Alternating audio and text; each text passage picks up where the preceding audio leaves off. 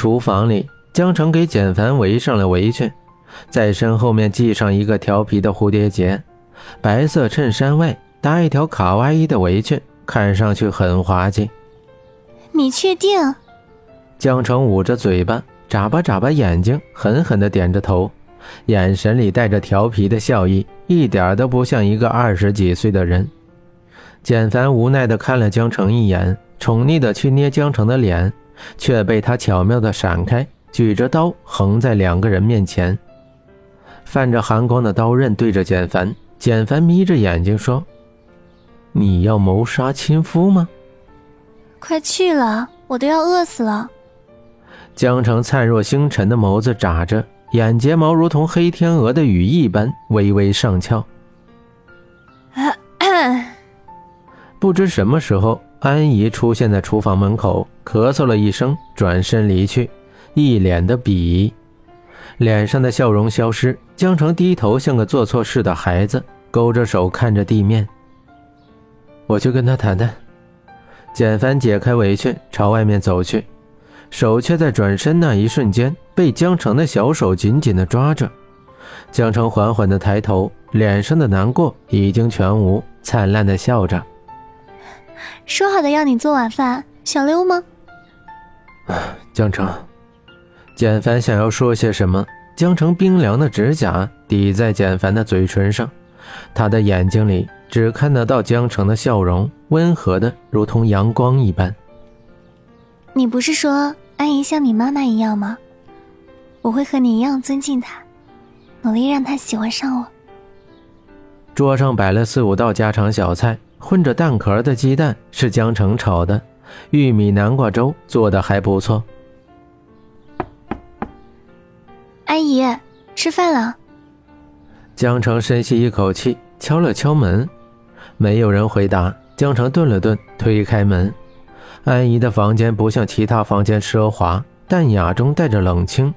一张床，一张红木桌子，两个衣柜，桌上放着他跟小简凡的合照。看得出来，安怡很喜欢简凡。安怡坐在床边，目光如冰，看到江城进来，脸上没有任何的表情。简凡已经默许了江城是简家的女主人，有哪里是他不能去的？反而是他一个下人，说不定哪天就被辞退了。安姨，我做了你最爱吃的南瓜粥。江城脸上挂着笑容，声音却因为害怕有些颤抖。你不用讨好我，我只是一个下人而已。”安怡淡淡的说。灯光照在她肩膀上，额头已经有几根白发。江城突然想到自己的妈妈，她的头上也有白发吧？只是害怕让自己担心，所以才掩藏在发丝中，企图用这样的方式安慰自己，告诉自己还没有老，还可以多陪伴江城一段时间。他的江城太单纯，他还舍不得离开江城。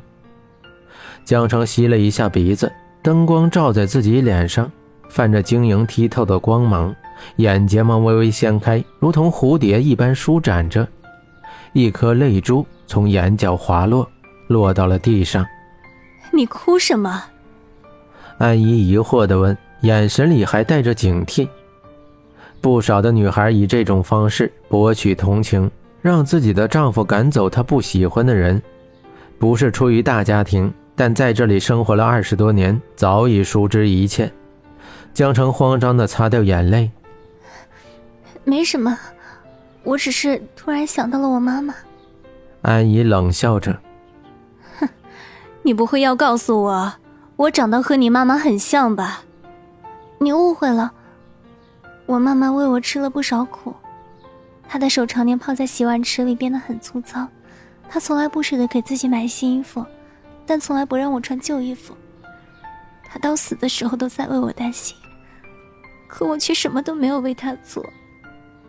眼睫毛上沾的泪珠在灯光下泛着星光，江城的肩膀微微抖动。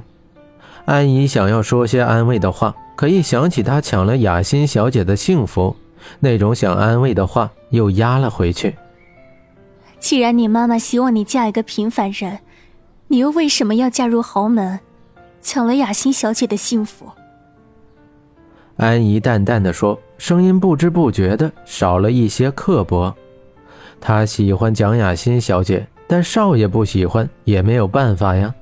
在他的心中，最重要的还是简凡开心。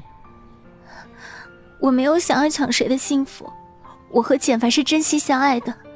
我等了他三年，他说过回来之后就会娶我。四年前他就向我求婚了。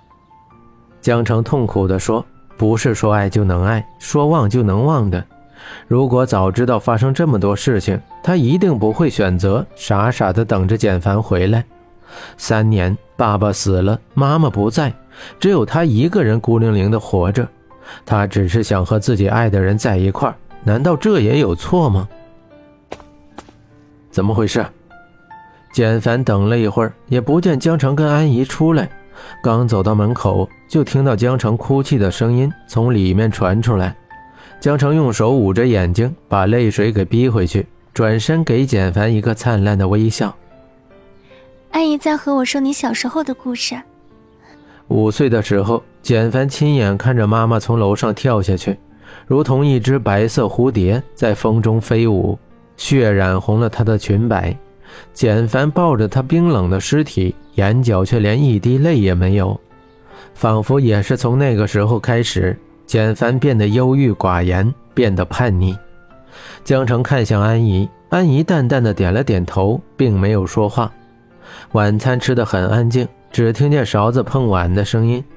江城的脸上始终挂着淡淡的笑意，知道安怡并不喜欢自己，可还是夹菜给她。江城，我爱你。月光照在床上，简凡搂着江城，温热的气息打在他额头上，轻轻的吻了一下。我也爱你，简凡。江城往简凡的怀里蹭了蹭，环在简凡腰上的手更加的紧了。阳光透过窗户照进来，江城猛地坐起来。这个时间还不起床吃饭，安怡又该不高兴了。惴惴不安地下楼，脚踩在松软的地毯上，心却揪着，随时准备安怡的突然出现。起来了，简凡端着早餐从厨房里出来，看上去很高兴，亚麻色的发丝在脸上留下一片阴影，薄唇微微上扬，笑容恰到好处。你不是上班去了吗？这个时候，简凡一般都在公司了。江城疑惑地看着他。啊，不着急，先吃饭吧。简凡拉开桌子，拥着他坐下，面包含在嘴里，总觉得哪里怪怪的。对了，安怡呢？简凡，安怡呢？我起这么晚，她不会生气了吧？江城尴尬地说：“最近身体一直很困，晚上睡不好，好不容易睡着了，醒了就是九点多。”哦，安怡回老家了。简凡风轻云淡地说，仿佛一切只是一件很平常的事。是因为我的缘故吗？江城低声地问。不是，你想多了，是安怡的儿媳生孩子，她想回去照顾一段时间，我总不能不让人家回去吧？简帆优雅地涂着蓝莓酱。哦。江城缓缓地咬着面包，颗粒般的阳光萦绕在身边。脸上带着恍惚的表情。